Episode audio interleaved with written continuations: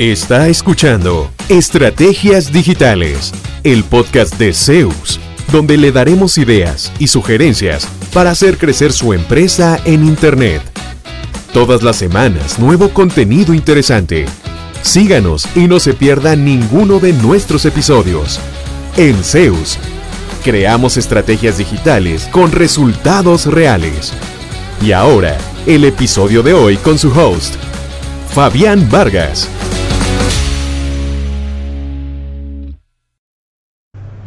Hola, ¿qué tal? Saludos, bienvenidos, bienvenidas a un episodio nuevo de Estrategias Digitales. Vamos a hacer en este episodio un recuento de este año que termina y un poco de la visión para el 2023.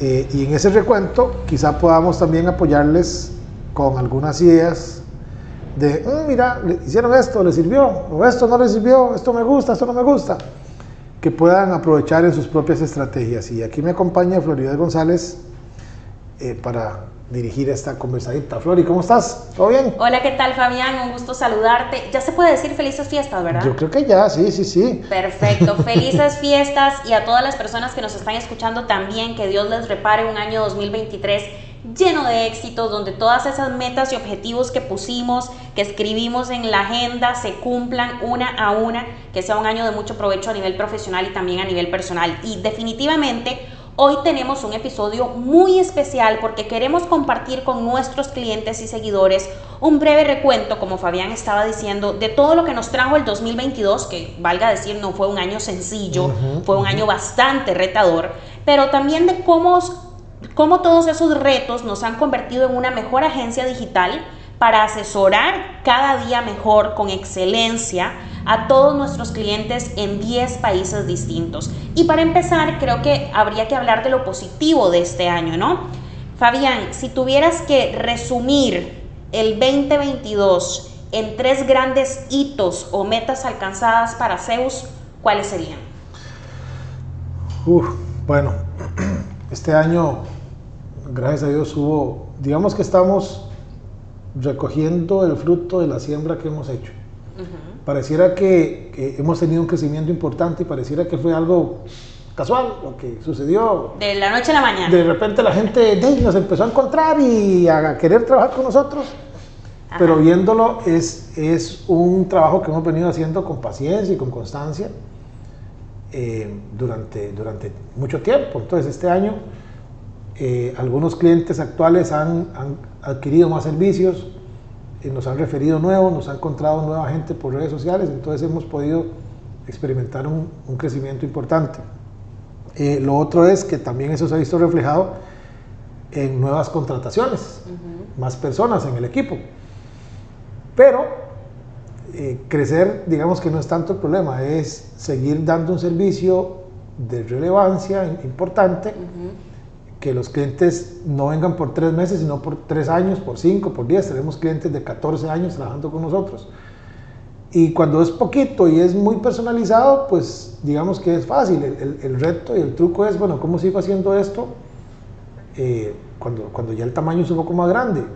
Y ahí ha venido el cambio más interesante que hemos tenido este año, tal vez, que hemos eh, hecho muchos cambios en la parte, la parte funcional de la empresa, uh -huh. en cómo trabajamos los proyectos internamente, en cómo nos aseguramos de que los clientes que tienen años con nosotros sientan que, que, que estamos trabajando solo con ellos, como nos dijo un cliente, que eso no se pierda. Es más, uno me lo dijo, me dice, vea, yo veo que ustedes están creciendo, eso me gusta mucho, me dice, pero no nos descuiden, así como quien dice, cuidado, ¿verdad? Y es que es cierto, uno puede crecer con gente nueva que no conoce, tal vez sacrificando a clientes que han estado con uno 8, 10, 12 años. Uh -huh, uh -huh. Y no queremos eso. Claro. Entonces, ha venido, digamos, el, el, el, crecimiento ha venido de la mano de nuevas formas de trabajar para que el, el nuevo tamaño no nos, no nos aplaste, ¿verdad? Entonces cualquiera diría, ay, qué bonito crecer y uy, metamos gente, digamos. Cada contratación ha sido muy pensada, porque no se trata nada más de alegremente, hey, su, sumamos 15 y si se van clientes, entonces despedimos a 5. No se trata de eso. Y tampoco hemos querido crecer desorganizadamente con cualquier tipo de cliente para empezar a quedarles mal a los anteriores y a los nuevos. Eso hemos aprendido bastante este año, mucho proceso de mejora. Entonces este año ha sido un año de crecimiento, de expansión, donde la fidelización de los clientes ha sido un pilar, donde la atracción de nuevos clientes y algo que dijiste que me encanta es la mayoría referidos por tus clientes, es decir, un boca a boca, ¿verdad? De recomendación. Y además, cómo esto se ha visto, digamos, impactado en los procesos internos en todas las mejoras que has implementado y que se traduce muy fácilmente de, ver, digamos, en el crecimiento del talento humano, del equipo que trabaja para Zeus. Una cosa que no mencionaste y yo creo que yo lo he podido ver desde fuera es también la adopción de nuevos servicios de forma estratégica, lo que hemos hablado en otros episodios, por ejemplo, del tema de los videos profesionales, que si no recuerdo mal, el año pasado no era un servicio que generaba Zeus continuamente, y este año lo hemos hablado en varios episodios, le haces un video a un cliente y los clientes de ese cliente lo ven y quedan encantados y te buscan también para videos y entonces estás ayudando a crear toda una estrategia de comunicación audiovisual y digital para estas marcas. Sí, sí, sí, de hecho, eh, bueno, hicimos el estudio que está hecho y tenemos que grabar el podcast ahí en algún momento, ya el estudio está listo. Vamos a apoyarnos mucho más en, el tema audiovisual el próximo año. Una de las contrataciones fue una segunda persona que haga video. Eso implicó conseguir más equipo. Eh, o sea, son cosas que no se ven. Tal vez se reflejan al final en un trabajo ahí que usted dice, ay, qué lindo, ay, qué bien hecho, ay, qué bonito. Pero en la letra menuda hay mucho más, ¿verdad? Eh, por ejemplo, ese servicio lo estamos ofreciendo ahora con más fuerza porque nos sentimos listos para, no para, digamos, llenarnos de gente y empezar a quedarles mal, sino para ahora sí atender la demanda que, que nos ha surgido. Entonces, eh, es parte de ese proceso, ¿verdad? Ahora también estamos buscando gente en el área de programación, eh, alguien más en administrativo, o sea, todavía nos faltan unos tres piezas más ahí que sumar, eh, pero va, va bien. El asunto es, y, y, tal vez esta es la sugerencia que le hago a la gente que esté en una situación similar o que diga, wow, yo voy a contratar dos, tres personas. Está bien, pero piense que cada, cada nueva contratación o cada nuevo paso que vayamos dando de crecimiento trae también responsabilidades. ¿verdad? Si, por ejemplo, si usted es muy eh, centralista en sus decisiones y la empresa crece, pero usted no quiere delegar, se va a sentir sino que todo pase por su control y todo pase por usted y usted no, no suelta, de va a terminar con un colapso. ¿Y para qué crecer si uno dejó a la familia botada porque se murió de estrés? Tampoco se trata de eso, ¿verdad? Entonces, eh, ese ha sido como un buen aprendizaje este año, el, crecimiento pero organizado. Que esa es una cosa que admiro mucho y me voy a tomar el atrevimiento de comentarlo. Generalmente cuando uno percibe algunos CEOs de empresas que están en este proceso de crecimiento, y en un crecimiento como ha ocurrido este año con Zeus, que, que se nota que ha sido realmente expansivo, es que el CEO, digamos, se enfoca tanto en la empresa que se olvida de su vida personal, ¿verdad? Y lo hemos visto en películas, en libros, gente que da charlas específicamente porque su vida tuvo un colapso, un quiebre en algún momento por estar tan enfocado en crecer, crecer, crecer a nivel de negocio que ni su salud, ni su bienestar, ni el de su familia, ni sus relaciones, ni nada. Y una cosa que admiro de vos, lo comentábamos antes de empezar el episodio, es que incluso has tomado el tiempo de acompañar a tu hija al campeonato de voleibol, de acompañar a tu hijo que está en una etapa bastante interesante de la adolescencia, en el cambio de colegio todo esto, digamos, has logrado de alguna manera, no sé cómo, sostener, digamos, el ser el líder de una agencia que está en crecimiento continuo, ofreciendo nuevos servicios, atrayendo nuevos clientes en varios idiomas, en varios países, todo esto, y al mismo tiempo estar presente para tu familia. ¿Cómo se logra eso? Y es que hay que entender que eso eso es parte de la razón de ser en el momento en que yo digo, no, es que yo nací para trabajar y para crecer y para hacer plata y para... De ahí tengo a los hijos y tal vez crecen como unas gallinas de patio, ¿verdad? Andan para arriba y para abajo y nadie se da cuenta. No, yo hago esos espacios. Por ejemplo, los domingos de trabajo ni hablemos. Mira que tengo una cita, que tengo una... Hay gente que lo hace. Yo solía hacerlo hace muchos años. Hoy por hoy no. Hoy por hoy los domingos son o para quedarnos dormidos en la casa, no importa, o para jugar naipe, o para ver una película, para lo que sea, por trivial que sea, es tiempo con los chiquillos. O ahora que usted dice, bueno, irnos de, irnos de, de, de viaje a un partido de voleibol. Tal vez ir tres horas de viaje para allá, tres horas de viaje para acá, para que juegue 20 minutos pero es todo lo que conlleva el compañerismo, el viajar con otras eh, amigas, el, el, crear lazos. Estoy acompañándola en todas esas etapas. Y yo le diría a cualquiera que esté en mi situación, que tienen que haber muchos, que no vale la pena sacrificar la familia y la misma salud y las relaciones simplemente por, por una sobrecarga excesiva de trabajo. Yo en algún momento llegué a tener tantos tics que me, me brincaba la pestaña, de verdad. La, ceja se me hacía así sola. Como del manejo del estrés, de la el, El, labio me, brincaba solo, se me dormía la parte de atrás de la cabeza. Eh, recuerdo que tenía como 28, 29 años y me fui a ver un médico a ver qué tenía y me dice, es que usted tiene todos los números en la rifa del infarto, me dijo. Y yo pensé, wow, estoy joven, entonces seguro aguanto un infarto. el, seguro me dijo, como haciendo esos números ahí, me dice, le voy a decir una cosa, cuanto más joven, más fulminante, si le da un infarto se muere. Wow. Y después me dijo otro señor que, que, nos ayudó un tiempo, me dice, ¿sabe qué va a pasar si usted sigue así se muere?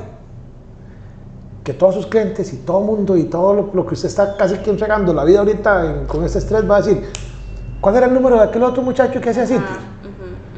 Posiblemente nadie va a ir a preguntarle a mi esposa si, si, tiene plata para pagar las deudas, a los chiquillos cómo están. Es la realidad. Cuando se muere alguien cercano a uno, uno, wow, se, se, qué dolor, uno acompaña a la familia y al mes y medio uno está en lo de uno. Esa es la vida. Entonces, tampoco es sacrificarse uno, no quiere decir irresponsabilidad, porque Dios sabe que aquí tratamos de entregar todo a tiempo y ¿verdad? que las reuniones, que todo lo que hay que hacer se haga bien, pero también nosotros, los, dueños de la empresa, los colaboradores, tienen su vida personal. Yo procuro, después de que salieron, no llamarlos por más que sea una emergencia así como marca Acme, ni aún así. Entonces, es encontrar el espacio, Flor, y sí hay, si hay tiempo. Claro, a veces involucra levantarnos en la pura madrugada, acostarnos tarde y al otro día de nuevo en la madrugada, porque, pero se hace. Claro, pero yo creo que ahí hablamos de un cambio de conciencia, de resignificar ¿verdad? El concepto éxito, es decir, ¿qué considero yo éxito? Para mí éxito es trabajar 14 horas al día y ganar, estoy inventando, 20 mil dólares por mes y tener clientes en todo lado y tener 15 minutos para almorzar, porque para mí éxito es plata. O para mí éxito es sí, tener prosperidad, tener ingresos estables, tener una buena calidad de vida, pero también tener amigos, mi pareja, mis hijos, qué sé yo, ¿verdad?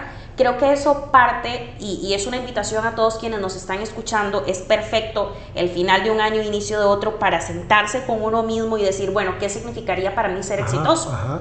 Para mí ser exitoso es cuando yo tenga, estoy inventando, un millón de dólares en el banco híjole, entonces de aquí a eso me voy a matar posiblemente con tal de obtener el millón. Pero o llegar a esa plata sin importar qué. Ajá. De, voy a llevarme de por medio amigos, familia, pero hice la plata que quería. Por ahí vi algo, yo me identifico bastante con eso, es demasiado simple, pero éxito es levantarse de buen humor en las mañanas. Vea qué simple hay gente con un montón de plata que no se levanta de buen humor, se levanta estresado, se levanta bravo, se levanta odiando lo que hacen porque no les gusta, pero les, les produce. Yo me levanto feliz, a veces cansado, a veces estresado, pero con, con, actitud porque me encanta lo que hago. Y resulta que hacer esto que hago, que me encanta, da como resultado buenos negocios, buena, eh, fuentes de ingreso, trabajo para más gente. Entonces, para mí es al revés. Primero es disfrutar mucho lo que uno hace, levantarse motivado, levantarse contento y el resto viene por añadidura. Ya estuve en Estados Unidos en un intercambio una vez, yo no sé si en algún podcast lo he mencionado, viviendo la experiencia de ir a trabajar a Estados Unidos en un, intercambio, cuatro meses. Y yo decía, híjole, qué duro trabajar por plata, porque no me gustaba lo que hacía. Iba porque tenía que hacerlo y para no dejar eso botado y decir, no, soporte los cuatro meses, no sea tan pendejo. Hay familias eh, tíos y amistades mías que se han venido para acá a trabajar en cosas que no les gustan. Por 10 años. Por 10 años. Usted tiene que aguantar 4 meses. Y no pagaban mal, pero yo decía, qué feo. O sea, por plata. Entonces, cuando empecé en esto, realmente no recibí ingresos como por 3 años. Pero lo disfrutaba mucho. Eh, andaba siempre en carreras para pagar el alquiler y para pagar la comida y para pagar las cosas. pero lo disfrutaba mucho y poco a poco, eh, quizás si me hubiera asesorado con alguien, lo que hemos hablado de un plan de negocios o algo, hubiera sido más rápido. Pero bueno, así pasó. Me hizo, me hizo pasar por el fuego primero antes de, antes de decir, está listo. Ok. Entonces, y ahora, 20 años después, digamos que eh, pareciera como que de repente, ¡puf!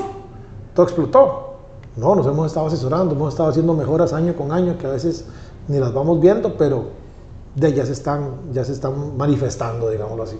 Así es, creo que es muy bonito que nos compartas esto porque también a veces pasa que uno en un año quiere ver resultados, ¿verdad? Y yo creo que te lo he comentado en otros episodios, a mí me pasa mucho, digamos, yo me pongo objetivos y a veces ya después en retrospectiva digo, puña, pero me puse objetivos para este año que necesitaría 10 años de brete posiblemente para alcanzar esto, ¿verdad? Y cuando no los logro siento como, hey, soy un fraude, me auto boicoteo, me empiezo... Pero en realidad desde el momento en que planteé esos objetivos estaba siendo demasiado exigente conmigo y estaba considerando cosas que no están bajo mi control, que es otro punto y ahí es donde quiero llegar.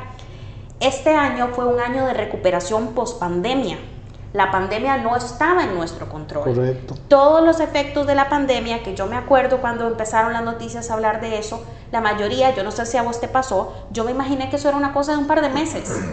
Ah, bueno, pandemia. Ah, Dos semanas, pensé yo. Exacto.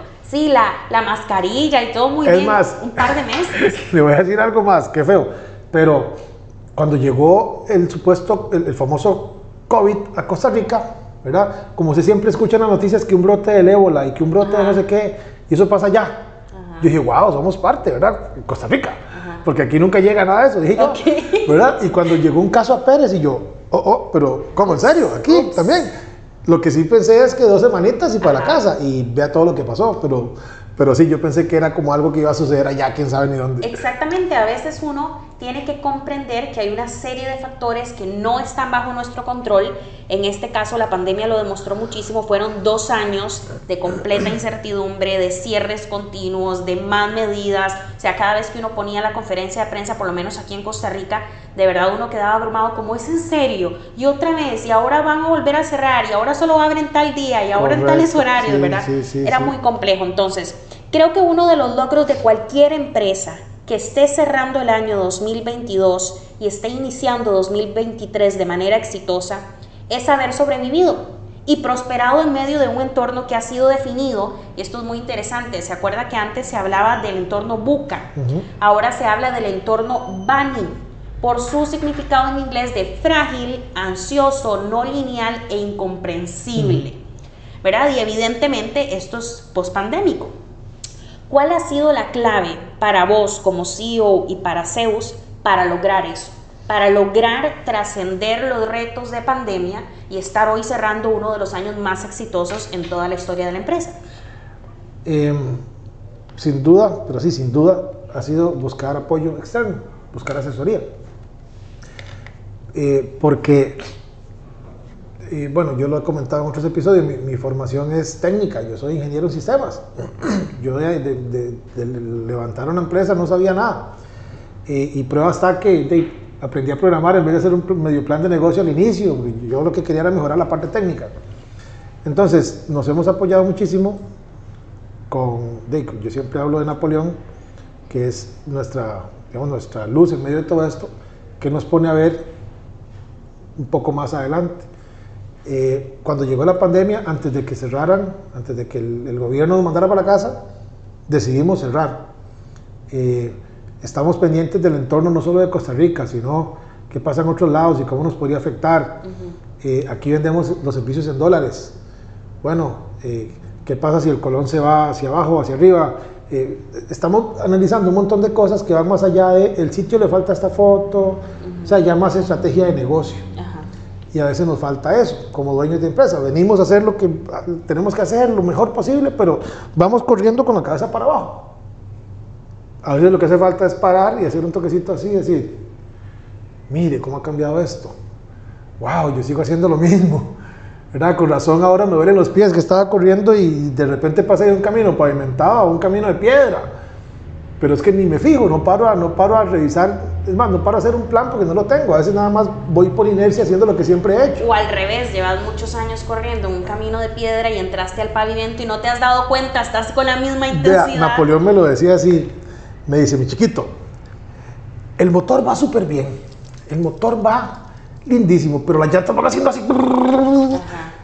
En el crecimiento, si, si crecemos y no acomodamos la estructura de la empresa, que son las llantas sobre las que se monta todo, el motor, que era el ingreso de clientes, va muy bien.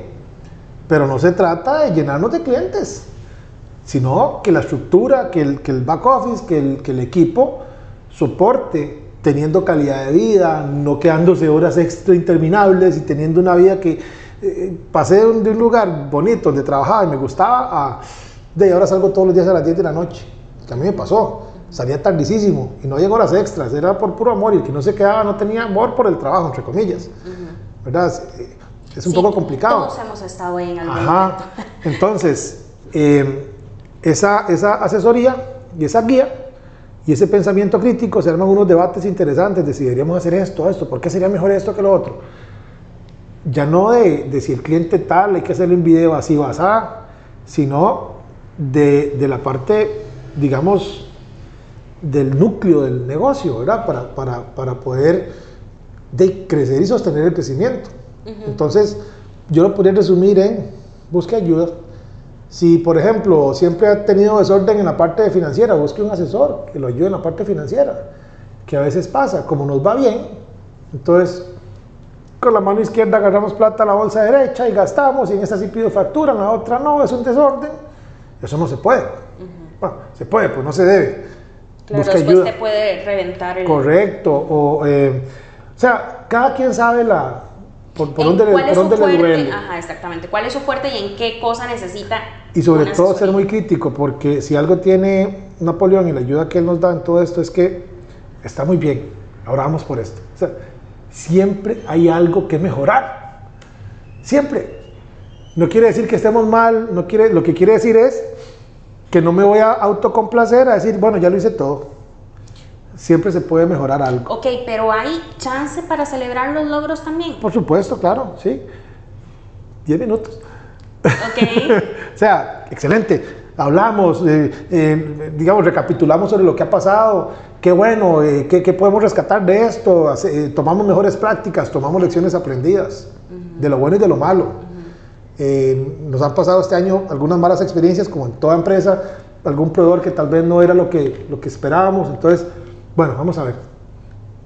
¿Por qué esto no funcionó? ¿Por qué, no pas- por qué nos pasó esto y esto? Eh, ¿Los valoramos suficiente los, los, los pros y los contras? Ok, aprendemos, mejoramos y seguimos.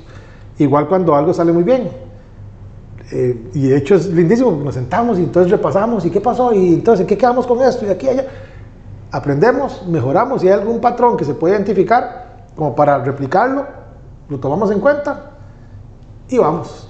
Entonces es dejarse ayudar, cuesta a veces eh, que alguien me diga qué hacer yo con mi propia empresa. Al final la decisión siempre es de nosotros, siempre es mía. Pero alguien que tenga un criterio distinto al mío para buscar una mejora. Eso ha sido muy valioso acá con nosotros. Tomando en consideración que la especialidad de Zeus precisamente es lograr resultados reales para nuestros clientes, pero en el entorno digital, ¿cómo se apoyó la empresa en las estrategias digitales para sacar adelante su operación durante este año? ¿Qué fue importante en lo digital, verdad? Que ayudó a todo este crecimiento y a estar cerrando este año como lo están haciendo. Vea, nosotros siempre hemos sido muy creyentes y por eso hablo y hablo y hablo de ese tema del SEO. La gente nos encuentra. Eh, hacemos cosas como estas, como este podcast, que por cierto, voy a hacer un paréntesis, ahorita me acuerdo. Cuando nos llegaron los datos de Spotify, del podcast, este año crecimos más de 150% en Wow. nuevos seguidores. Llegamos a 18 países. Eh, hay un montón de datos interesantes, no me, no me acuerdo de todos, pero vieras qué bonito, no le había dicho. Muy Yo subí unas historias, no sé si usted las pudo ver, pero fueron números muy, muy bonitos. Eh, creamos contenido, no sé cuántas veces, no sé si era cuatro veces más que el 89% de los creadores de contenido en nuestra categoría. O sea, estamos generando mucho Más, contenido. Entonces, son esfuerzos que a veces usted dice, ¿para qué tanta cosa? Eh, generar notas de blog, generar videotips, sí, a tonto. Pero ¿qué pasa? Que la gente no se encuentra. Entonces hemos tenido muchas solicitudes nuevas de gente que ya nos, no sabe quiénes somos, pero necesita algún servicio digital. Eh, por ejemplo, recientemente de México nos, nos pidieron una cotización, todavía no, no, no hemos cerrado nada, para grabar a un señor en Costa Rica para una universidad digital en México. Nos pidieron ciertos requerimientos de equipo, ciertos requerimientos de micrófonos, muy, muy puntual. Por dicha teníamos los equipos, teníamos los micrófonos. Y dice, es que somos una universidad en línea. Uno de nuestros profesores está en San José. Lo que requerimos es que vayan de 5 a 6 horas, grabar las lecciones, nosotros les mandamos los guiones, les mandamos todo. Ustedes nos suben las tomas en CRU y eso es. Los encontramos por Google. Entonces, ese es un ejemplo de los que recuerdo. Eh, el, SEO ha sido fundamental desde hace mucho tiempo, pero más ahora que la gente se ha volcado más a la parte digital para buscar, para, y tengo esa necesidad, voy a resolverla. En redes sociales estamos, pero realmente no es para nosotros nuestro mayor, eh, digamos, generador de, de, clientes, aunque nos, nos produce algunos prospectos, pero realmente lo que más nos ha ayudado a nosotros, los servicios digitales, es posicionamiento orgánico en buscadores. Y desde distintos formatos, ¿verdad? Porque vos haces los videotips, Correcto. haces los videos de TikTok, haces eh, los podcasts, haces webinars, los blogs. Y creo que es muy interesante que lo digas desde la experiencia, porque a veces, digamos, yo que asesoro en temas de comunicación, empresas también, una de las cosas que me topo, y vos me decís si estoy equivocada, es que la gente dice, es demasiado complicado, pero tanto tiempo, pero ¿y eso de dónde lo saco? Es decir, ¿cómo, ¿cómo logro hacer el ROI de todo ese tiempo que estoy dedicando a esto? ¿verdad? Y hay gente que cree que va a subir un video a YouTube y le van a caer 30 clientes que vieron el video, ¿verdad? Este trabajo, y es muy interesante porque lo decís en todos los episodios, sos muy consistente en eso, es una estrategia pensada a largo plazo, pero es, es, número uno, es una estrategia. No son contenidos aislados, no fue que hoy se me ocurrió y dentro de tres meses tal vez me volví a, volví a pensar, hoy hice un episodio y el próximo dentro de seis meses, sino que lo haces, de verdad sacas el tiempo para hacer un plan de medios, un plan de contenidos y desarrollarlo.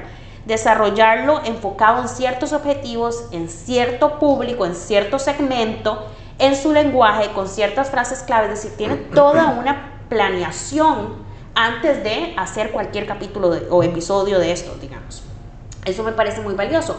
Y lo otro, digamos, es que no te quedas con un solo formato esperando a que sea el formato mágico, sino que estás tocando desde distintos escenarios. Entonces, lo que yo podría percibir, yo outsider, digamos, es que entro a internet y díjole, Fabián me sale o Zeus me sale si pongo Instagram, me sale si pongo YouTube, me sale, voy a Spotify y me sale el eh, estrategias digitales. Está en todo lado, tiene que ser el mejor lo que hablábamos otras veces, ¿no? Es un tema de percepción. sí, efectivamente vos sos extraordinario en lo que haces y la agencia es muy buena.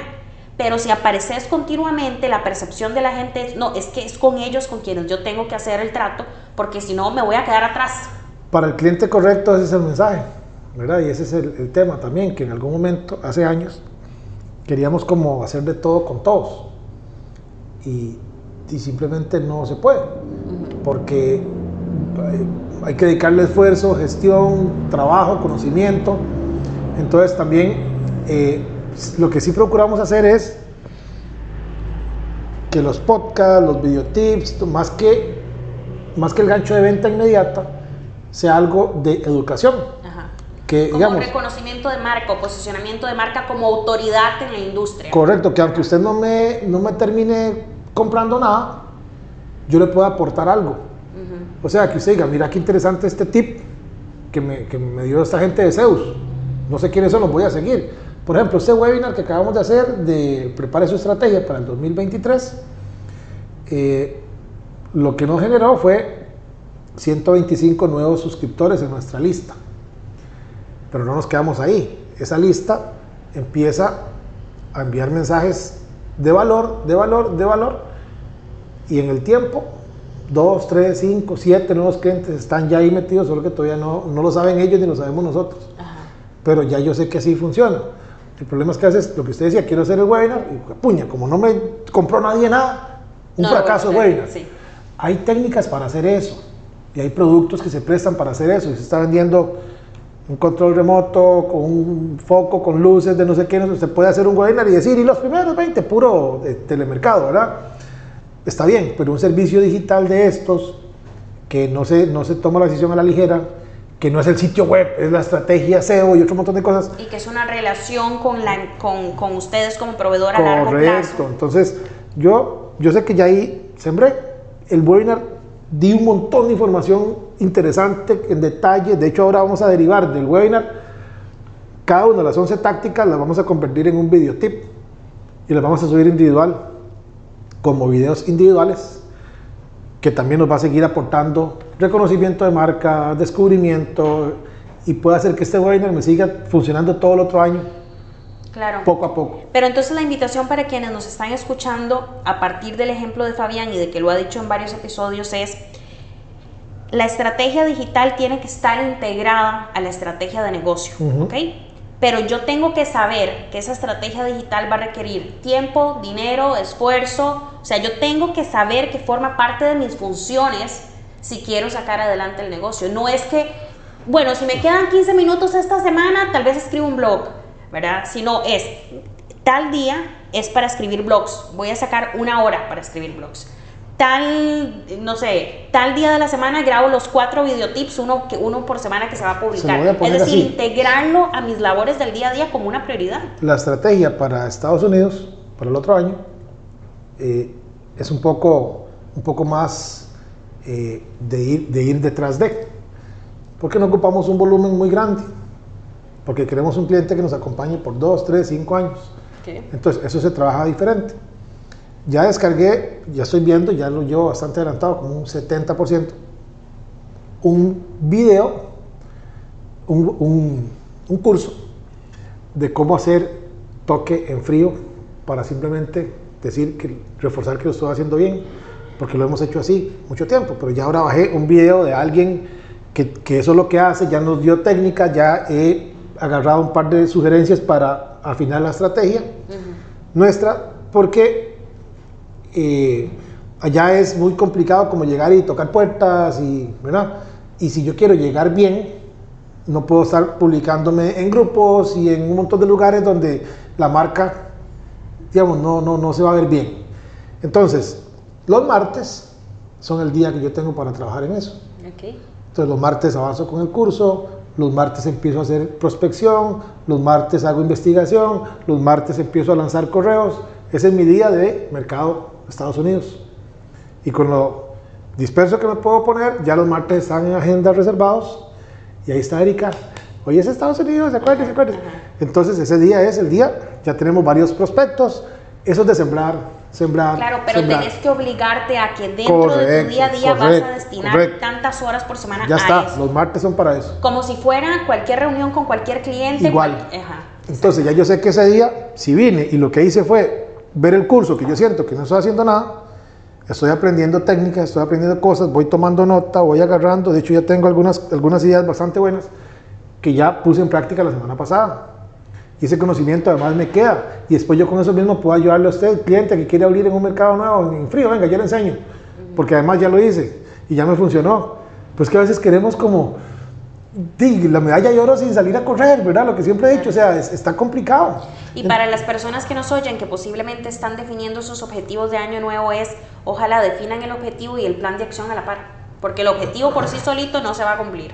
De hecho, ya el único plancito que nos falta afinar es para Costa Rica. Ya tenemos el de Panamá, ya tenemos el de Estados Unidos, ya tenemos estrategia táctica, ya definimos cantidad de giras, ya, ya todo está, que es una gran diferencia a otros años, que yo decía, híjole, ¿cómo nos irá a ir el otro año? Vamos a ponerle, a ver qué pasa. Sí, como que era más improvisado. Era más de por inercia y por fe y porque yo sé que si hay que ir a cualquier parte yo voy. Acción, reacción, en cambio ahora, ustedes generan las Exactamente, entonces los resultados a veces se ven como que le está yendo bien.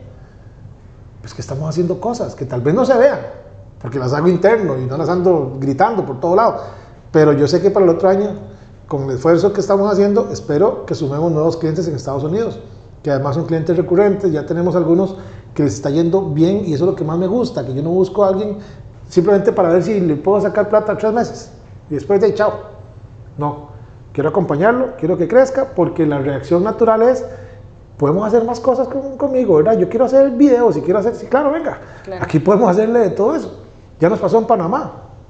No sé si les conté, tan solo el primer mes después de, publicado el sitio y de la estrategia SEO y todo, el cliente vio tan buenos resultados que prácticamente triplicó la cantidad de servicios que tenía con nosotros. En solo un mes. Entonces, la mejor, la mejor, ¿qué?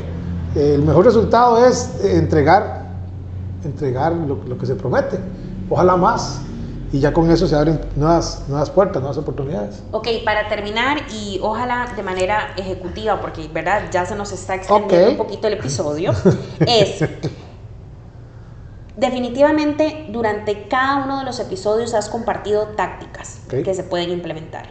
Pero si tuviéramos que hacer un resumen de cuatro tácticas de marketing digital que pueden llevar a cabo las personas que nos están escuchando hoy para fortalecer su marca y aumentar las ventas en el 2023, ¿cuáles serían?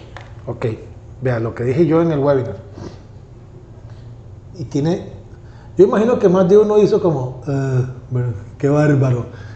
Pero si lo, piensa, si lo piensa con más detenimiento, es más, que a mí me pasó, ¿verdad? De que yo, pucha, sí, que tiene demasiada lógica. Cuide lo que ya tiene andamos buscando como locos clientes nuevos y dónde me anuncio y si pago anuncios aquí y si pongo en la revista tal y si pago anuncios en Facebook y Google para atraer nueva gente. Y tal vez ya tengo 30, 40, 200 clientes que ya me compraron, a los cuales nunca les he mandado ni un correo para saludarlos, a los cuales nunca he revisado, mira, a Flori le podría servir también este otro servicio, se presta bastante bien.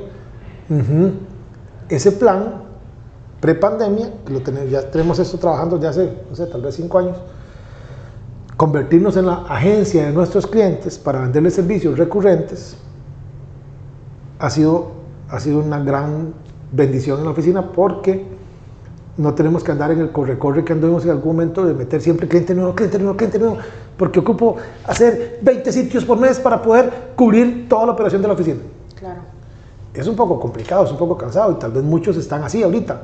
Bueno, vea qué servicio de valor puede armar que sus clientes lo requieran todos los meses y ofrézcalo. En ese caso, en algunos otros simplemente mándeles un correo mensual, que es lo que hacemos también. Novedades de junio, esto fue lo que pasó. Y mandamos un correo. Algunos me dicen, ay, muchas gracias. Otros me dicen, ay, qué bonito video. Ay, aunque no me digan, yo sé que lo están viendo. Alguno va a ver el video y no me va a decir nada. Va a decir, ay, yo no sabía que sean videos. Y en tres meses me llaman. Sí, una estrategia de fidelización. Correcto. Entonces, devolvernos a lo que ya tenemos, no con el afán de verlos como una bolsa de plata. A ver qué les vamos a sacar. Por supuesto que va a haber un, va a haber un pago, pero tenemos que aportar valor. No se trata nada más de decir, ¿cómo le exprimo más dólares a este chavalo? ¿Qué le hago? No. Aporte valor, eh, fidelícelos, acompáñelos. Ojalá que su servicio, si él le paga 100, usted le devuelva, le genere 500 o 1000 a la de menos le termina pagando en vez de 100, 200 y ahí va, ahí va, que ha sido parte de lo que, de lo que hemos procurado hacer. Ahora también atraer nuevos clientes es más costoso de financieramente. 6 a 7 veces más caro. Exacto. Conseguir uno nuevo, según los, los estudios que vi para el webinar, conseguir un cliente nuevo 6 a 7 veces más caro que... Y energéticamente hablando, para uno es drenante. Reuniones, otra cosa. Usted no sabe cómo es ese cliente que viene puede que sea súper exigente, que aquí te está sonriendo, pero apenas puede, te agarra el codo, te agarra el hombro y te agarra hasta la nalga, se agarra todo. Sí, hay, gente que, que se abusan. Y uno no sabe quiénes son. Usted ya tiene un cliente que lo conoce hace tiempo, que cuando le vendió servicio le pagó puntual, que fue un cliente agradecido.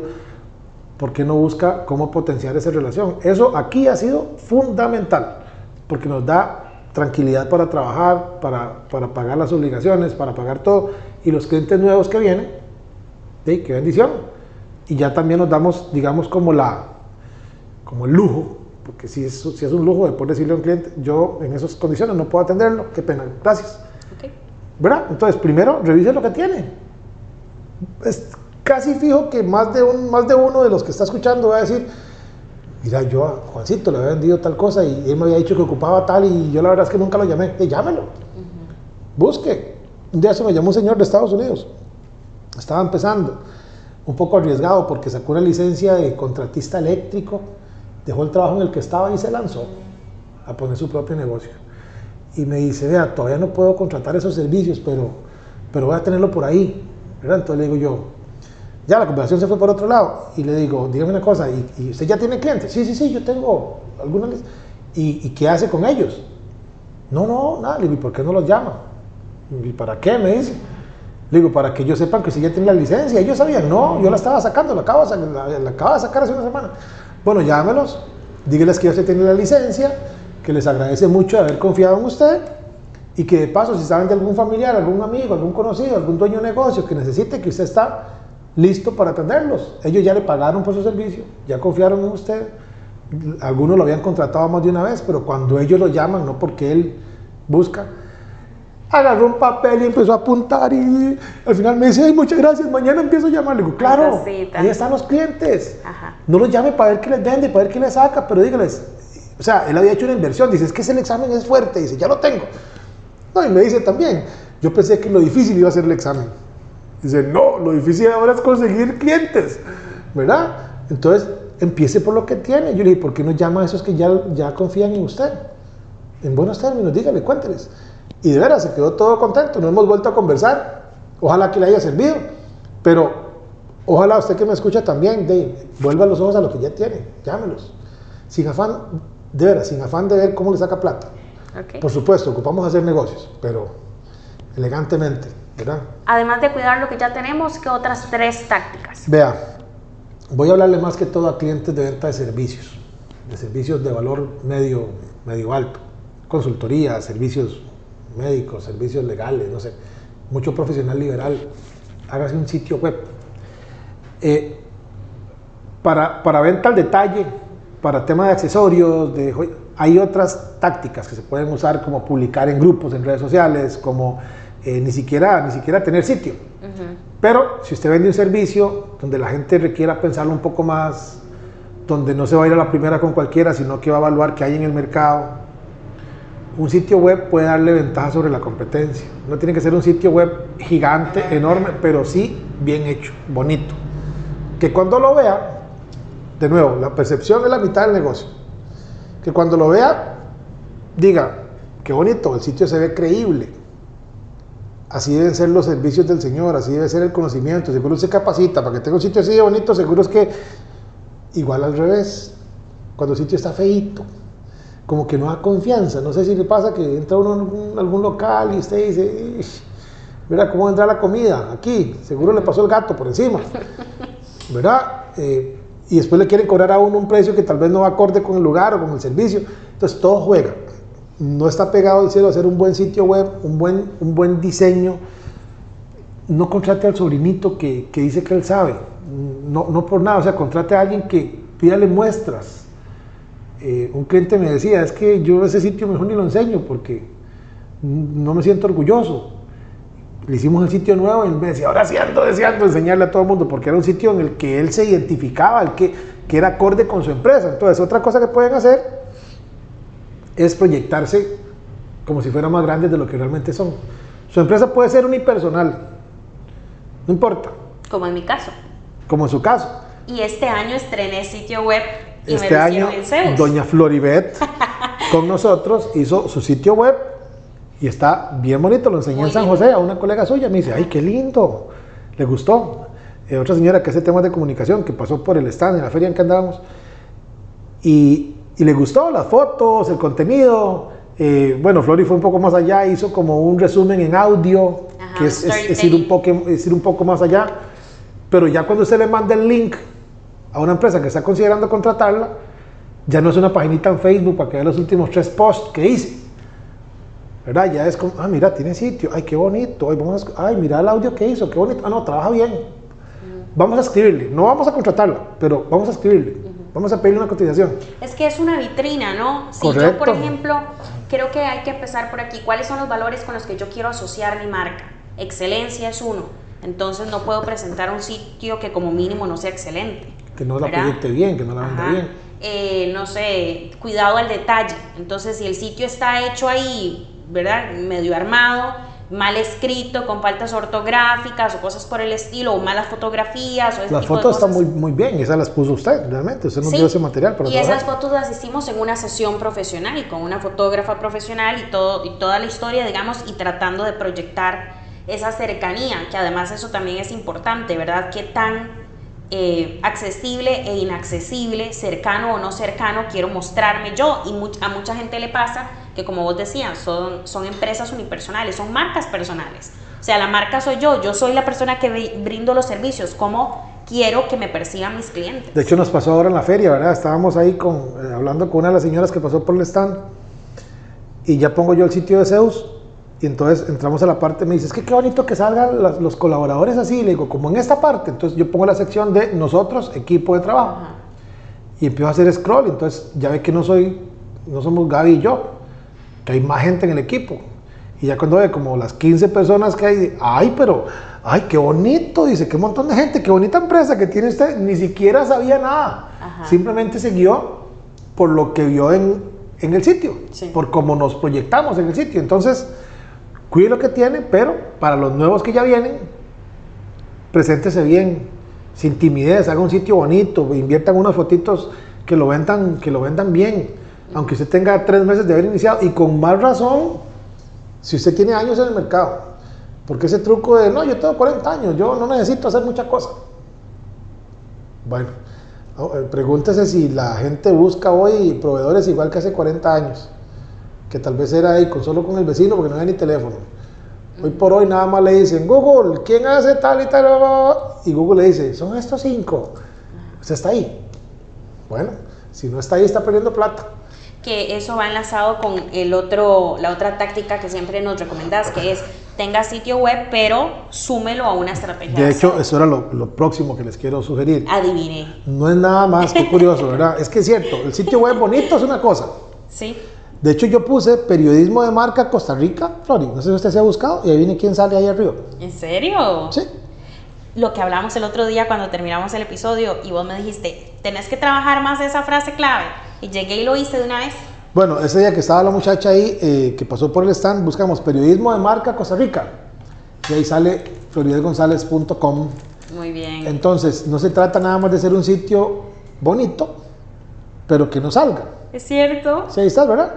Sí. ¿Eh? Entonces ya alguien que ande buscando periodismo de marca, que no es cualquiera, pero el que busca eso y te vea, van a hacer un match así como amor a primera vista. ¡Ay, donde había estado Floribet metida! ¡Wow! Sí. Y cuando pase me cuenta, hacemos un, un episodio sobre eso.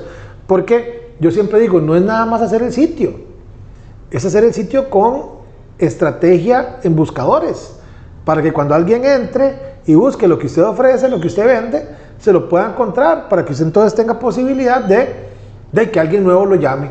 Así es como hemos abierto eh, clientes en 10 países. Bueno, ustedes no pueden ver a Flori, pero está a punto de llorar. Yo pienso que en cualquier momento llora. Aquí la estoy viendo con los ojos vidriosos. Vean, ese- en serio, para las personas que nos están escuchando, la última vez que grabamos, cuando terminamos el episodio, yo le dije, esto es muy interesante, yo le dije, Fabián, vieras que, ¿verdad? Yo quiero posicionarme en periodismo de marca, porque eso es, eso es en lo que yo me especializo, eh, en Google. Y precisamente una estrategia que habíamos hecho de posicionamiento SEO aquí en la agencia, para una agencia de comunicación en la que yo trabajaba, posicionamos esa frase y le Correcto. dije, ahora tengo que competir conmigo misma. Ajá, o sea, ajá. con el trabajo que ya yo hice de posicionamiento, esa es la que aparece en primer lugar y yo ni siquiera salgo. Y Fabián me dijo, no, tenés que trabajar más esa frase clave. Entonces debo decirles que desde eso a la fecha he subido más artículos y eh, de hecho como que optimicé los contenidos que ya estaban e incluí esa frase clave y ya salgo ahí. Bueno, En ve, periodismo de marca Costa Rica, 1.700.000 y algo mil, está de número 2. Pero le puse periodismo de marca empresarial, Costa Rica. lugar. Ok.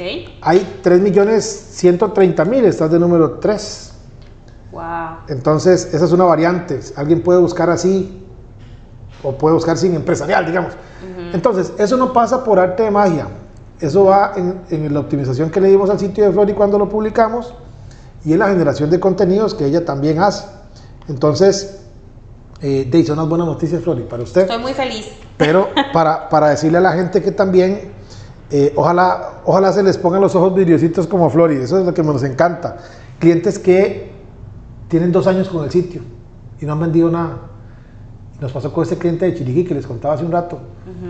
Eh, no recibían WhatsApp, si tenían el sitio web hace como dos años, no recibían mensajes, correos, WhatsApp, nada. Y solo el mes pasado le llegaron casi 200 mensajes de WhatsApp, inclusive de Costa Rica y de Colombia, estando ellos en, en, Chiriquí. Entonces, ve que interesante lo que puede hacer una buena estrategia de posicionamiento, conectar, conectar con nuevos eh, clientes potenciales. Entonces, esa es otra, ¿verdad? Pues cuide lo que ya tiene, haga un sitio que lo represente, que se vea bien, pero además póngale estrategia SEO. Eso se dice más fácil de lo que se hace, pero yo les voy a invitar a que vayan a otros episodios de podcast donde hemos hablado de esto, que vayan a nuestro canal de YouTube, eh, que nos busquen como Zeus Web, ahí hablamos un montón, que busquen el, el webinar que dimos recientemente, ahí explico paso a paso cómo escoger las palabras claves, eh, cómo generar contenido, o sea, ahí voy así pasito a pasito. Puedo hacer un... ¿Qué Algo tienen... Comunicación de responsabilidad social empresarial Costa Rica, ya estoy en la primera página. Ok. Bueno, Tengo que subir, pero ya estoy. Y otra cosa, alguien me dice, es que esa frase está muy larga, porque eso es lo que me dicen. Ah, yo quiero salir solo en RSE. De 9 millones de resultados, comunicación de responsabilidad social empresarial en Costa Rica. Ajá. Entonces, ¿qué me dice la gente? Es que yo quiero salir nada más en RCE, donde hay 500 millones. Uy, sí. Yo le digo, vea, cuanto más contexto tenga la palabra RSE clave. en Google, 132 millones de resultados. Ok. Cuanto más contexto tenga Google, eh, en cuanto a la frase clave, cuanto más, cuanto más explicadita usted se la ponga, empresas que hacen bla, bla, bla, bla, cuanto más palabras, eso se llama frases de cola larga, Google entiende mejor qué es lo que usted está buscando y por ende puede darle resultados más relevantes. Y también ubicación geográfica. Correcto, y en Costa Rica, en Panamá, en España, ¿verdad? Entonces, alguien que ande buscando eso, vea, Flori, yo recuerdo cuando, eh, cuando empezamos a atacar México con palabras claves, yo decía, híjole, diseño web está sumamente complicado. Entonces, escogimos diseño web México escogimos una frase clave que en el fondo era lo mismo, pero distinta. Escogimos Outsourcing Web México. Mm. ¿Ya qué palabra? ¿Qué iría a buscar eso? Para mí eso es como ir y estar con la caña de pescar. Jurado. Cuatro, cinco, siete meses después, no recuerdo, me llegó un lead de México, un, un buffet de abogados. Eh, nos compraron, fueron clientes como por dos años. Ya después el, el señor contrató una agencia en México. Bueno, cuando hablé con ellos, la frase clave que utilizaron, casi me caigo, así, cuando me dijo, es que yo puse outsourcing web en México, ¿yo qué? ¿En serio? Yo estaba número uno. Entonces, lo que le quiero decir es, ya estás ahí. Ahora solo falta que alguien diga, ay, ¿quién hará comunicación para que la vea y eventualmente le cotice?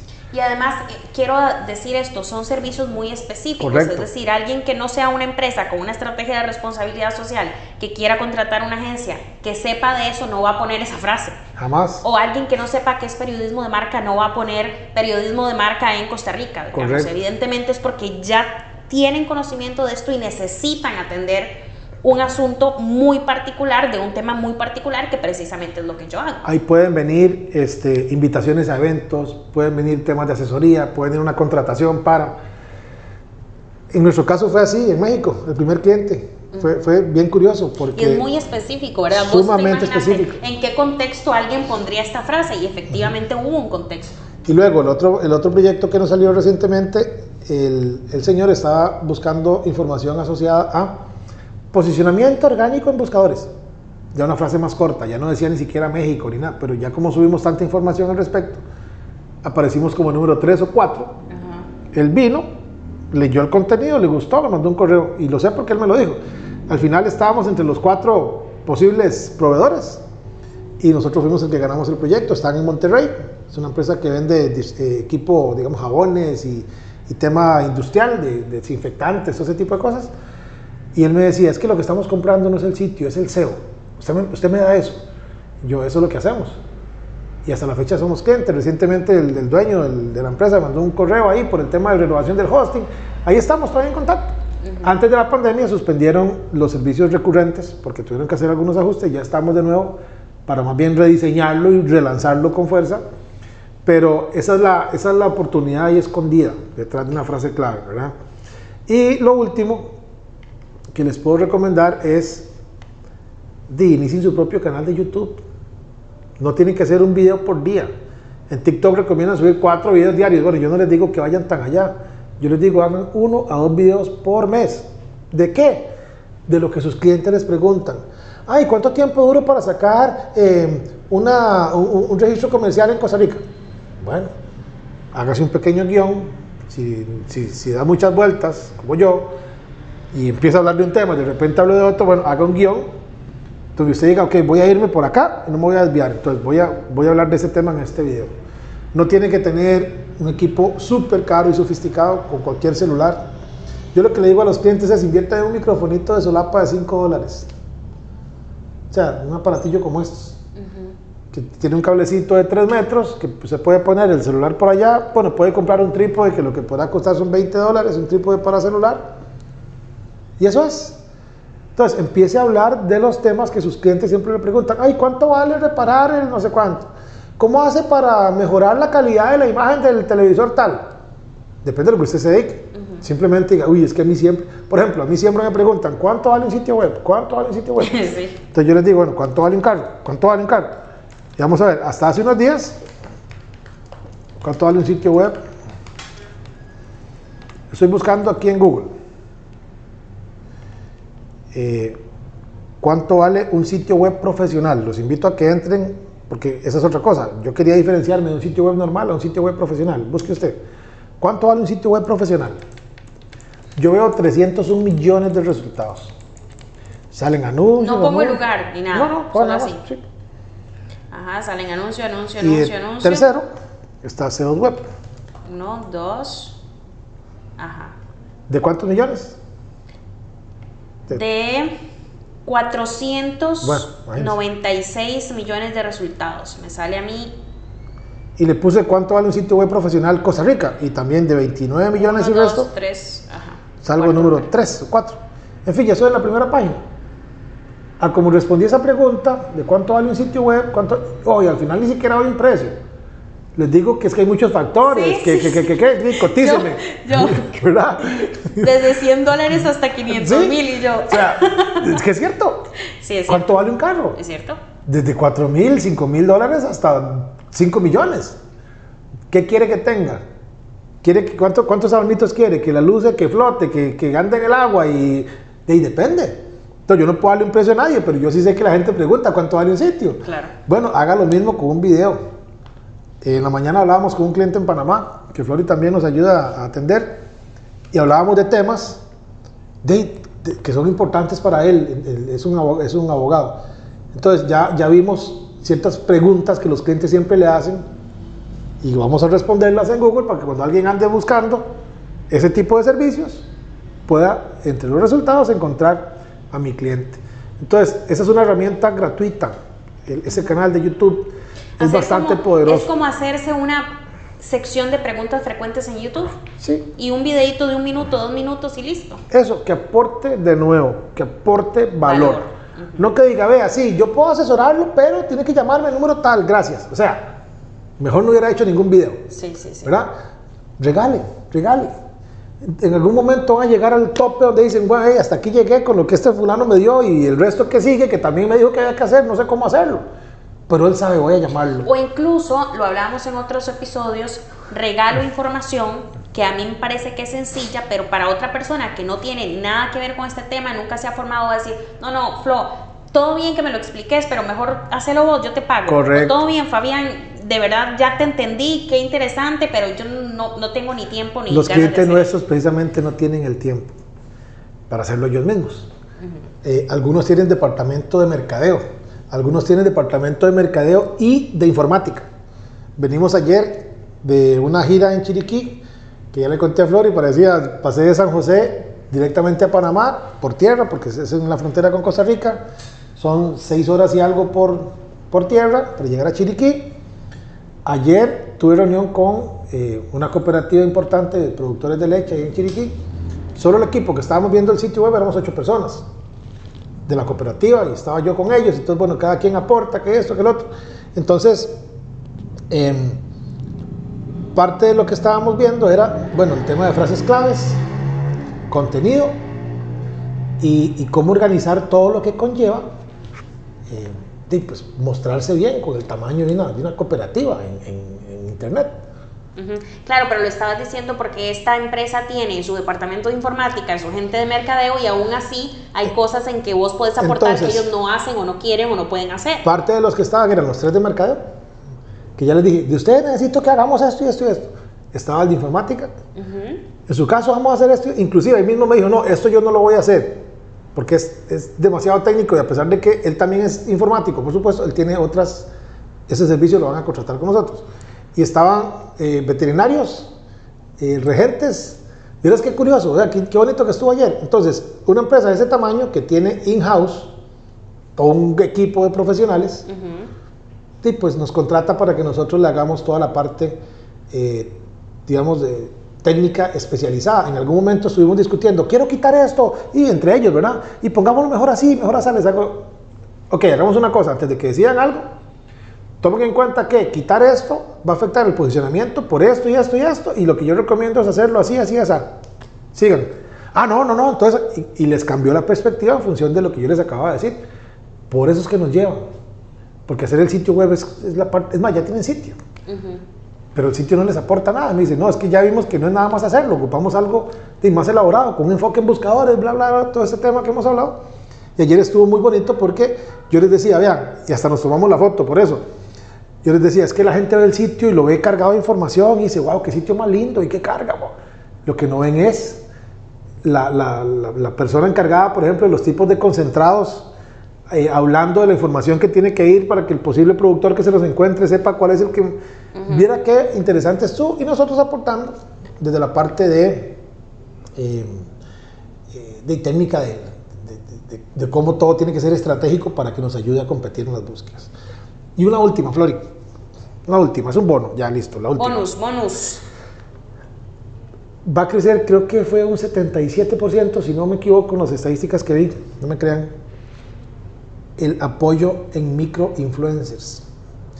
Usted diría, no, tiene que ser la Kardashian, ¿verdad? Para que, wow, para que logre el impacto. O tiene que ser Cristiano Ronaldo el que mencione mi marca. No, no. Y les ponía un ejemplo muy puntual en el webinar. Vea, usted es un dueño de un restaurante, una pizzería, un servicio cualquiera pídale a sus clientes que hagan un check-in. Estoy en restaurante tal, estoy en eh, hotel tal. Y a cambio les vamos a dar, y ahí sí, póngase creativo, una copa de helado, una copa de vino, eh, un 2 por 1 en tal yo cosa. Yo hago check-in y nunca me ofrecen nada. Uno lo hace porque uno no sabe que eso es valioso. Y porque los clientes, los dueños de los negocios generalmente no tienen estrategia.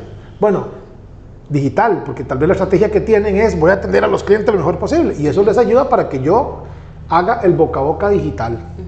¿Cuál es? Estoy en restaurante tal. Y es que yo tengo ese hábito, vos sabes, y creo que hay toda una generación que nos sumamos a eso. Si estoy en algún lugar y la experiencia es buena o me gusta, yo lo pongo en redes. Como, hey, mi nuevo restaurante favorito, o uy, vieran cómo está este postre, no sé qué, y en tal parte, lo subo a una historia de Instagram. Imagínate que, por ejemplo, horas, digamos Después incluso lo guardo en los highlights. Ajá. Eh, tengo uno eh, que se llama Foodie, donde pongo todos los lugares en los que voy a comer. Y no, y de verdad, y hay gente que me contesta, Flo, ¿dónde queda eso? Uy, qué chiva, uy. ¿Verdad? Sobre todo aquí en Pérez, que es. Ese es el poder de eso. Imagínese que yo, le, yo tenga, digamos, el servilletero es el lugar por excelencia porque tiene cuatro costados y generalmente está vacío. Que usted ponga, sube una historia, nos, eh, nos menciona con el usuario tal y le damos tal beneficio. Un poste gratis, un, flancito al final, alguna cosa. Imagínense que yo fueron cinco de mis amigos a comer a ese restaurante durante la semana. Hoy me sale la historia de Flori. Yo, mira, ¿dónde será esto? Mañana me sale la de Luis. Pasa mañana la de Pedro. Todos en el mismo restaurante. Yo digo, wow, ese es el lugar de moda. Aunque solo ustedes tres hayan ido, no importa. Ese es el poder que tiene el tema de los Porque lo percibo así. Entonces yo siento como que está yendo todo el mundo y solo falto yo. Y no, yo voy a tener que ir a ver qué es la cosa con ese restaurante. Entonces, es una estrategia muy sencilla, apoyarse en micro influencers. O sea, imagínense que yo tengo, qué sé yo, 2000, bueno, ya son bien Facebook, 4000 y algo seguidores. Y yo, ¿en serio? Wow, Facebook. Bueno, ponle que yo tengo 4100 seguidores. Que publique una historia, que la vean mil personas. Y que esas mil, 10 digan, voy a ir a ese restaurante. Aunque no digan, no importa Y haga lo mismo Flori con sus 4.000, 5.000 contactos y lleguen otros 20. Sin gastar un peso de más, usando la misma gente que ya por alguna razón llegó a ese lugar, por gusto, porque podemos generar más tráfico, más reconocimiento de marca, más alcance, apoyándolos en microinfluencers. Es una buena estrategia y funciona bastante, bastante bien. Y puedo hacer un comentario también. Creo que los influencers de nicho funcionan muy bien. Por ejemplo, voy a dar un ejemplo tal vez muy, muy acotado a nuestra realidad. Pérez Celedón, donde estamos en este instante, es un cantón en la zona sur de Costa Rica, ¿verdad? Y en teoría todo el mundo se conoce, pero no es cierto. pero sí, es pequeño. 250 mil habitantes. Pero, por ejemplo, hay ciertos atletas que representan al cantón. Eh, estoy pensando en Beto, ¿verdad? Que, por ejemplo, que él es ciclista y no sé qué. Él perfectamente podría, el día de mañana, un restaurante aquí local lanza un menú saludable, invitarlo a él y que él vaya y coma y diga que, mira, sí, cumplen con todos los, los nutrientes y no sé qué, no sé cuánto tal vez él es un, desde mi punto de vista, un influencer de nicho. Toda la gente fitness de Pérez sabe quién es él. Y todo el mundo sale a correr con él o van a comprar, digamos, él incluso tiene un sitio donde vende cosas de bicicletas y todo eso, ¿no? El ciclo. Van a comprar ahí sus insumos, qué sé yo. Entonces, a veces, y, y, me gustó mucho eso que decías, a veces pensamos en cuánto me costaría tener un influencer que hable a favor de mi marca. Y sí, puede ser un montón de plata, pero si ese influencer no está alineado con los valores o el producto o lo que yo estoy intentando posicionar, de nada va a servir. porque también yo he visto que a veces como que fuerzan o forzan, no sé, a un influencer a decir esto, pero su público meta no, es el mismo de la marca. No se ve tan natural, se ve como muy, muy de mentirillas. Un ejemplo que te quiero mencionar de una historia que yo, eh, de la que fui parte, un restaurante en San José eh, lanzó un menú vegano y una chica que es una influencer de redes sociales a favor del veganismo fue. Entonces ella fue, comió ahí, publicó, no sé qué, y esa fue una, una campaña y así empezó a ir la gente a, pedir, digamos, la parte del menú que es vegano, ¿cierto? Pero ella realmente no es ni modelo, no es cantante, no es actriz, no, es deportista, simplemente es una persona activista en el tema veganismo y tiene toda una comunidad que es la misma a la que se quería dirigir el restaurante. Entonces, a veces es también apoyarnos entre nosotros, identificar cuáles son esas personas que tienen roles de liderazgo en ciertos segmentos del público que son precisamente los mismos a los que yo me dirijo como empresa. Sí, y, posiblemente sea más efectivo, más económico, de más impacto, que ir detrás de un influencer a ver que se invente algo y me va a correr un montón de plata. Eh, de hecho, nos pasó con una, con una clienta eh, ellos apoyaron a una muchacha cuando estaba empezando como a hacerse famosa, digamos. Eh, ella tenía Instagram, de repente abrió TikTok, entonces resulta que se hizo muy reconocida en, cierta, en cierto nicho. Pues se le puso muy exquisita a la muchacha que la apoyó desde el inicio, la patrocinó inclusive en efectivo y todo, y le decía, no, es que vea, ahora no, ahora yo en TikTok, ahora yo o sea, ahora ya, como es famosa, ¿verdad? Entonces ya se le olvidó quién la, quién la apoyó al inicio. Bueno, en vez de tal vez ir detrás de esos, ¿verdad? Vamos detrás de la gente de a pie, de la gente del día a día, la gente como uno que fue simplemente a comer una comida rica que casi que hasta de todos modos iba a hacer check-in o iba a mencionarlos. Un atleta local, un artista que está empezando pero que ya tiene su comunidad, una persona, incluso un líder comunitario, ¿verdad? alguien, que tiene una organización. Entonces, incluso podemos vincular esa estrategia de influencer o microinfluencer a los valores de la marca, no necesariamente al producto como tal. Pero cuando yo cliente vengo a hacer negocios con Fabián, sé por ejemplo que Fabián apoya a jugadores eh, jóvenes, adolescentes de Pérez Celedón. Entonces yo siento que lo que yo le estoy pagando a Fabián no solamente va a darle éxito a Fabián y dinero a Fabián y prosperidad a Fabián, sino que Fabián la comparte con otras personas que también lo necesitan. Creo que todo ese tipo de análisis dan para todo un, un, podcast, digamos, un episodio de podcast, pero creo que sería valioso entender que algunas veces el influencer tiene que ser una persona con la que yo comparto valores y el mismo público. No es porque sea famoso, no es porque tenga miles de seguidores, es si con este influencer yo no comparto ni valores ni público, ¿para qué le estoy pagando? Sí, no, no, sirve de no vale la pena, simplemente llevarlo ahí porque es famoso. Y hasta se va a ver lo que hablábamos, hasta se va a ver forzado cuando este, esta persona recomiende mi producto, mi servicio, porque claramente no es algo que él usaría. Correcto. Sí. yo en el fondo entiendo, es las ganas de tal vez hacer negocios y hacer que mi empresa crezca, pero hay que tener un poquito de paciencia antes de simplemente decir, voy a llamar a este fulano que nada que ver conmigo, no se alinea para nada, pero como es conocido, piense si le va a hablar a la audiencia, todo lo que se acaba de decir, la audiencia a la que yo me dirijo. Bueno, Flori, este, yo nada más quería cerrar, como este es el, último episodio del año, agradeciendo a la gente que nos ha escuchado, los datos de Spotify, yo la verdad esto, eh, pues sí lo veo y sí mido las estadísticas, pero no lo hago para hacerme viral y hacer la competencia Joe Rogan con el podcast más escuchado del mundo, es que si usted me está escuchando y algo le aporté, aunque usted sea el único que escuche este episodio de podcast, nos damos por satisfechos. Listo. Eh, también decirle que si este año no fue el mejor para usted, pero, pero ahorita está escuchando esto, quiere decir que usted está bien de salud, está vivo. Y mientras haya vida y esperanza, dice el dicho. Entonces, prepárese, ojalá le hayamos dado alguna idea que pueda eh, poner en práctica. Y si le está yendo muy bien, prepárese para que ese crecimiento sea sostenible en el tiempo también, no simplemente sea eh, como un jet que voló y se quedó sin combustible y, se vino de lo alto. Es muy feo porque cuesta mucho ir subiendo para, por falta de planificación, por falta de estrategia, caerse. Flori, muchísimas gracias. Gracias a vos. Feliz Espero que sigamos feliz año nuevo. El próximo año trabajando en más episodios de Estrategias Digitales. Felices fiestas, pórtense bien, disfruten, descansen y nos escuchamos en el próximo episodio de Estrategias Digitales. Saludos.